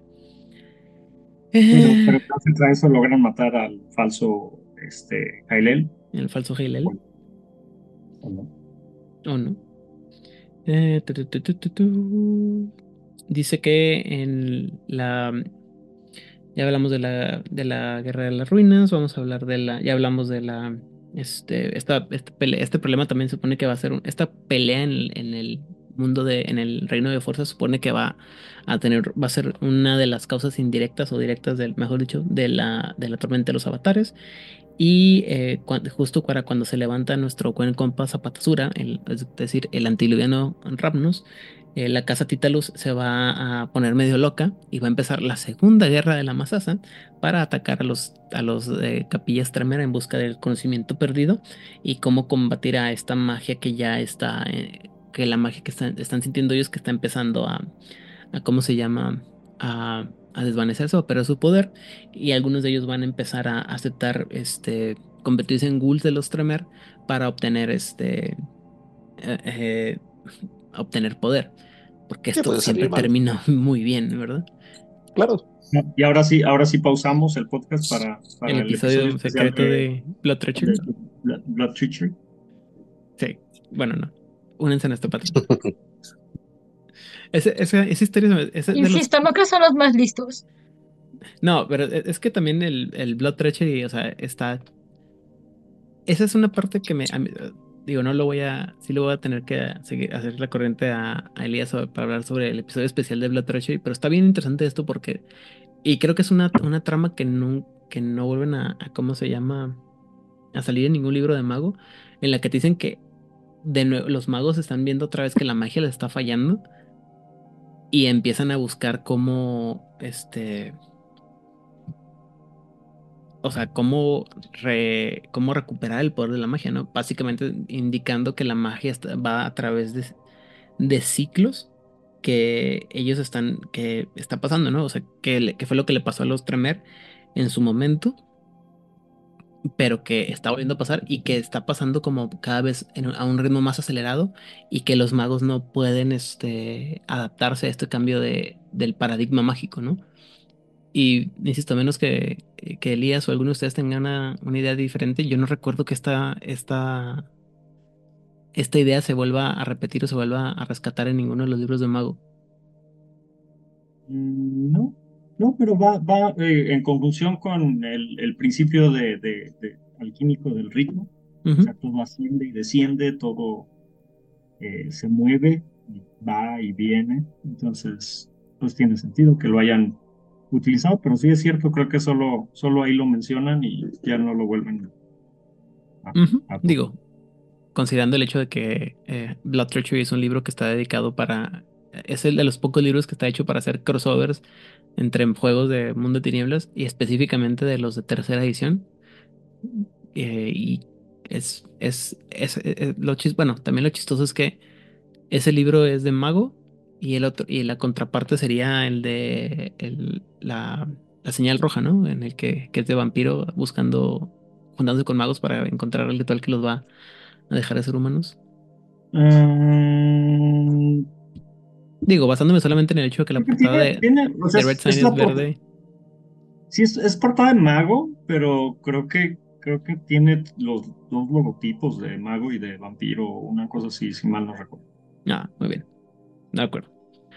También dice que para esta época la, la corrupción de la casa Janissare, de la cual hablamos anteriormente, ya, ya es este, se va a conocer y, y también vamos a enterarnos de su, de su pasado como los Kizafarai, de los cuales hablaremos más adelante. Este, va a crear una, una guerra interna que va a, de- a debilitar a casi todas las, las, las casas que existen eh, actualmente. Y lo bueno lo malo de todo esto es que para este entonces ya la mayoría de los magos y los, este, los, los maestros más viejos de la, de las, este, de la Orden de Hermes ya no van a estar a la, orden, a, la mano. Y por tanto la mayoría de las cosas que ellos están acostumbrados a hacer y la, la política que ellos imponen dentro de la Orden de Hermes ya no va a estar tan, tan dominante. Y esto le va a dejar este, la oportunidad de juntarse con eh, a los este, a los herméticos con otras eh, otras tradiciones mágicas para reforzar su su cómo se llama su paradigma pues y su y sus números ¿no?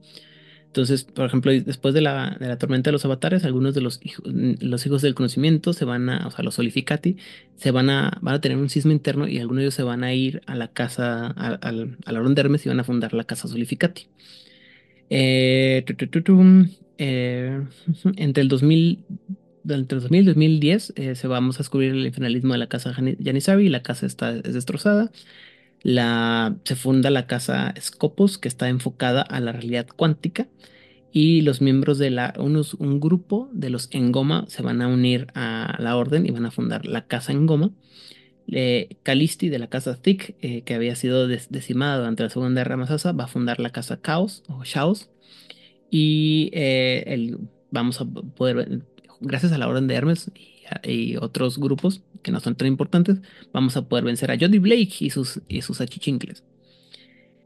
Y eh, en el 2002, Ishak bin Thoth va a crear, va a añadir un octavo, una octava ley o un octavo principio al código de Hermes, que es el primer principio que se, este, que se agrega desde que la orden, se- desde que el código se, se, se creó, o sea, es decir, desde que los 12 magos del- de la orden de Hermes fundaron la orden de Hermes. Ah. Eh, la casa Vertitus va a recuperar su, su título de casa porque son muchos de los miembros de la antigua casa Thick se van a unir ahora, eh, sobre todo aquellos que no se unieron a la casa Chaos. Y pues básicamente de aquí en adelante todo es brillante, hermoso y tenemos este eh, un futuro prometedor. Chan, chan, Eso chan. nunca es cierto. Esto va a una historia de, de- de superación. Digo, solo les llevó cerca de 5.000 años para, para cambiar. Hoy Tampoco- voy a cambiar. Tampoco hay que exagerar. Eh, Fue del 777, o sea, de 1357 años nada más. Nada más como 30 generaciones. O sea, un tremer, lo que dura un tremer les, les tardó. Literal. Bueno, podría haber sido. Podría Podrían haber habernos cambiado. Así es. Si consideras que son obsesivos y con hiper, super, hiper focos, Sí, bueno. No, bueno, siempre puede ser peor. O sea, pudieron haberse convertido todos en vampiros. Estuvieron a punto de, varias veces. Varias veces, dicho sea de paso. Insisto, ¿en serio son los más listos? No, pues ellos dicen. Ellos son sus pro- los héroes en su propia historia. ¿Qué quieres que, que te diga? No sé, ustedes son los, o sea, tú y Alias son los que los defienden. Ah, no, no, yo no los defiendo. Nada más me caen bien. Eso- Ah, mira, tú ahora nada más te caen bien. y el hecho de que me caigan. casi un año y medio defendiéndolos. Ajá, solo te caen bien. Sí, no, o sea, yo defiendo, Ah. yo defiendo a los, a, a los que son, este, ¿cómo se dice? Despreciados por la, por la, el grueso de la sociedad, pero nada más. Ay, sí, los rescatas. Ay, no inventes, ajá, claro, eres el luchador de las masas, el que le dará voz a los sin voz. No Algo así. la algo así, pero en con los herméticos nomás. No, la verdad es que, o sea, y esto siempre, eh, eh, esto es una cosa que aprendí de los herméticos estudiando a los Tremer, es que ellos dicen que son muy inteligentes y que son muy capaces y que son muy todo, y la verdad es que la máquina de la propaganda está bien chida, sobre todo cuando la misma gente a la que se la está vendiendo se la cree. Y eso siempre, siempre pasa, ¿no? Que sobre todo con los herméticos, que ellos tienen esta idea de sí mismos como los grandes héroes eh, de la historia y, y le dan mucha importancia a lo que ellos piensan que está bien. De hecho, en el, muchos de los datos, sobre todo los datos específicos que estaba mencionando ahorita en el episodio, los saqué del, libro del saber de las tradiciones y, y la, la, la introducción te dice, pudiéramos durar, o sea, dice que los magos de la orden de Hermes se la pasan peleándose entre ellos horas y horas y horas, días y días y días, siglos y siglos sobre qué cosa es importante qué cosa no es importante, qué cosa es canon y qué cosa no es canon, básicamente. Dice, pero esto que es lo que, lo que, o sea, lo que viene en esta sección de historia de la Orden de Hermes es lo que todos estamos de acuerdo que es importante o lo que menos conflicto causa entre los herméticos. Así como que todo lo demás es así como que sujeto a debate. ¿Por qué? Por lo mismo, porque entre ellos mismos no se, no se ponen de acuerdo sobre qué es importante o quién es importante. Y, vuelvo, vuelvo a insistir, o sea, este, también, también es una casa, eh, o sea, de, de todas las tradiciones creo que es la tradición más desconectada de, de- del mundo. O sea, cada, si, si cada una de las demás tradiciones tienen eh, un lazo directo con eh, el mundo, con la sociedad. Este, por ejemplo, el coro celestial tiene pues la, la religión, la espiritualidad, este, eh, eh, los adeptos virtuales tienen la conexión con, eh, los datos, la información, la realidad virtual, los hijos del éter con la tecnología, los Dream Speakers con el mundo espiritual, este, etcétera, etcétera, ¿no? Pero, o sea, cada una de, las de las tradiciones está conectada con la sociedad y con la humanidad de alguna manera.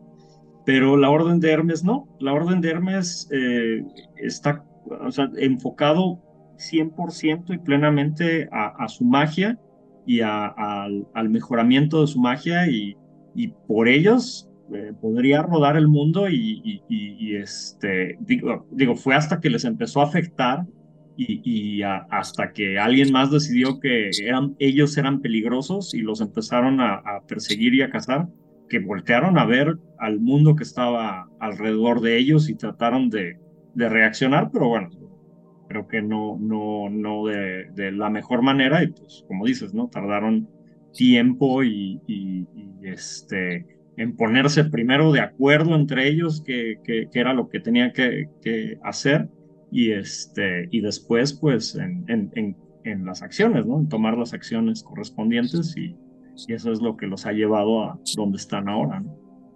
Son avariciosos, ¿no? O sea, atesoran tanto el conocimiento que son como el dragón europeo que junta todo el tesoro que puede y luego se echa a dormir encima de todo ese conocimiento en este caso. Lo que pasa Son acaparadores y egoístas. Al final del día no, no imagino, no veo a los herméticos a, a menos de que Aidan o, o Elías digan lo contrario, no veo a los herméticos siendo muy compartidos con lo que aprenden y con lo que descubren. Si acaso con su casa, chance, y si acaso con el resto de la orden, chance. Y en el mejor de los casos. En el mejor de los casos, o sea, Insisto, mucho de esto se va a explicar más cuando eh, analicemos el paradigma de los, de los herméticos porque es parte del conocimiento, ¿no? Y es parte de la forma en la que ellos crearon su, su, práctica. Y de, pero de hecho ya en el, en el sentido más práctico, ahorita lo comentaba Elías de la falta de este, de este em, conexión con el mundo material, por así decirlo, tiene mucho que ver también con el hecho de, lo, de cómo es la cómo es la misma magia, la, la, la, la llamada alta magia o la magia ritual, es muy exigente comparativamente con otros, otros estilos de magia que son un poco más flexibles, por así decirlo, y menos exigentes también. Entonces eso va a ser, o, sea, sí, sí es muy diferente a muchas otras prácticas mágicas y eso va a, a, generar esta, precisamente este tipo de, de, ¿cómo se llama? De aislamiento en los herméticos y, digo, es el también, es, de ahí el, también está como, es una cosa con otra, ¿no? Es muy exigente, es muy, de que es muy eh, exclusiva y exclusivista y esto también se traducía en que los, los herméticos agarraban nomás a ciertas personas y se aislaban entre ellos, o sea, es, es una cadenita de muchas cosas y se convierte como en el, en, pues el, el paradigma de la, de la tradición, ¿no? Una endogamia cognitiva. Ajá, justo. O sea, pero creo que más que exclusivista, excluyente.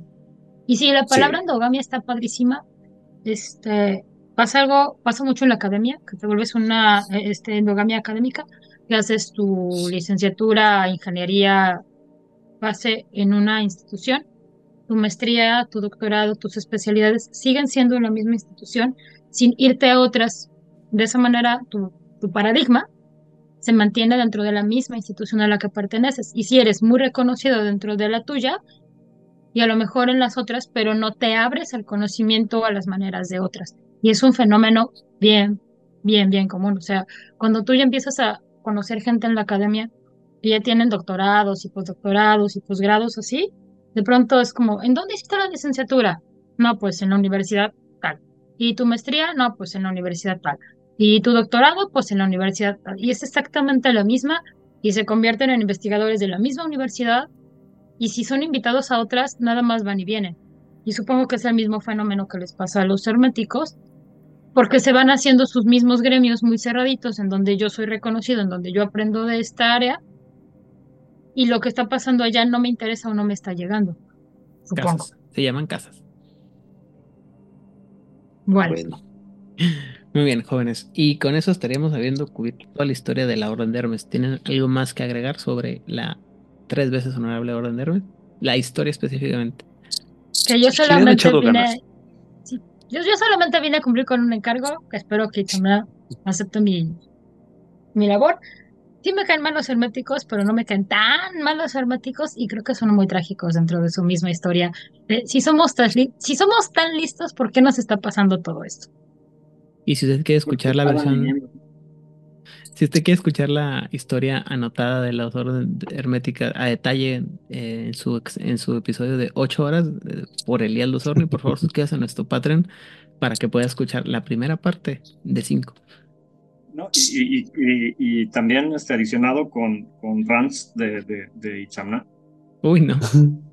Ahí sí van a ser como 10 partes porque es historia comentada. Entonces, claramente tiene que haber posturas de varias, este, varias, claro. Si no, ¿para qué estoy leyendo una versión comentada? Así como los fragmentos de Arcille, pero así, el libro de Hermes, así. Ajá, sí, así, justito. Con garabatos y esteriscos y palabras este, censuradas porque es demasiado así. Muy bien, entonces, habiendo dicho lo anterior, si no tenemos nada más que agregar, saludos y redes sociales. Hernán Paniagua. Hola a todas y a todos y gracias por acompañarnos. A mí me pueden encontrar en hernanpaniagua.com y en Facebook como Hernán Paniagua. Es el único nombre que tengo. No le he echado tantas ganas. Oigan, ¿cuál sería el hermético con el que ustedes jugarían? ¿O la hermética? ¿Cómo lo construirías? ¿Sería un personaje con los lentes sobre la nariz que sería incapaz de ver otra cosa que los libros que tiene enfrente? ¿O sería un poco más práctico, más explorador? Hemos visto que el problema de los herméticos es que no ven más allá de su nariz. ¿Cómo sería tu personaje? Ya sería padre que nos lo contaran. Estamos con nuestros oídos abiertos para oír posibilidades. Nos vemos en el próximo episodio. Muy bien, muchas gracias, Serran. Odil. Pues a mí me encuentran en Instagram y en Blue Sky como Odile Crio. El tiempo de respuesta puede variar, pero siempre le respondo a toda la gente o hasta donde me da la vida. Mm, creo que de personajes históricos yo me decantaría bajo la respuesta de, Hernán y porque me gustó mucho la mujer esta, por Hildegarda de Bingen, por todo lo que rescató de la herbolaria y de la medicina tradicional. Es una mujer brillante de, digamos, la edad media, la baja edad media dentro del paradigma de América o la alta edad media del, del paradigma de Europa del noreste, dependiendo a qué escuela le hagan caso. Pero mucha de la información de medicina herbolaria que ha llegado a nuestras épocas ha sido gracias a esta mujer. Uh, Se dedicó a recuperar los textos, a traducir los textos y a hacer investigación por su cuenta. Y, y yo, yo, ¿qué? Saludos a todos el mundo, perdón, ando hiper, hiper distraída, como claramente se han dado cuenta. Porque ya cambió el clima en donde estoy, ya salió un poquito el sol, no demasiado, entonces ya salí de mi hibernación. Saludos para mí. Este, entonces ando muy dispersa, gente, los quiero mucho, muchas gracias por todo, ya saben, mensajitos por ahí, abracitos para todos, bye. Muy bien. Y por último, pero no por eso menos importante, Elias Osornio. Pues yo le mando un saludo, este, como siempre, a todos los del, servidor de Discord. Este, también, pues, a, a Monse, a Itzamna, que no pudieron estar hoy, a Rigel. Em, eh, también un saludo a Ulises y a todo su grupo de el podcast de Tirando Roll. Si les gusta Dungeons y reírse un rato, les recomiendo que chequen el, el podcast. Eh, también a eh, Zampa y Alma de Roll and Par, que tienen un concepto interesante de, de, de jugar rol este, uno a uno, que se pone interesante. También tienen su podcast que lo pueden checar ahí este, en todas las plataformas de, de, de podcast. Y a la gente de la Cobolcon, este, Hugo, Irving, eh, un saludote. Y a mí me encuentran en todas las redes sociales como Elías Bosornio y tengo una página en Facebook de eh, un storyteller, por si quieren ahí de repente subo cosillas eh, acerca de los juegos de rol en general y pues nos escuchamos la próxima semana. Muy bien. Ah, yo soy Dan Rodríguez. Me encuentran detrás de las redes sociales de Juárez by Instagram, Twitter, Facebook. Y, y ya. Hasta ahorita no le hemos metido, no le hemos metido nada más hasta el momento. Ah, saludo a toda la gente que nos permite publicar los, eh, los, los anuncios sobre nuestros nuevos episodios en grupos de Facebook. eh, y a la gente que nos apoya tanto en México como fuera de ella y también tanto en América como fuera de ella. El día de hoy me encuentro devastado y muy cansado y por tanto no me voy a poner a decir personas en general, en específico, perdón, pero ya me conocen, ya, ya, lo- ya se lo deben de saber para este, este, ¿cómo se llama? Este punto de la vida, después de tantos episodios en los que yo lo repito y lo repito y lo repito. Y si no, bueno, este... Y si quieren descubrir todos los secretos, no todos, porque la verdad es que serían muchos y no tenemos tiempo para ponernos a, detallar los, todos los detalles de la historia de la triple, tres veces honorable Hermes, por favor, Quédanos compártanos. mucho. Compártanos. Y compártanos. No. Compártanos. No, hombre.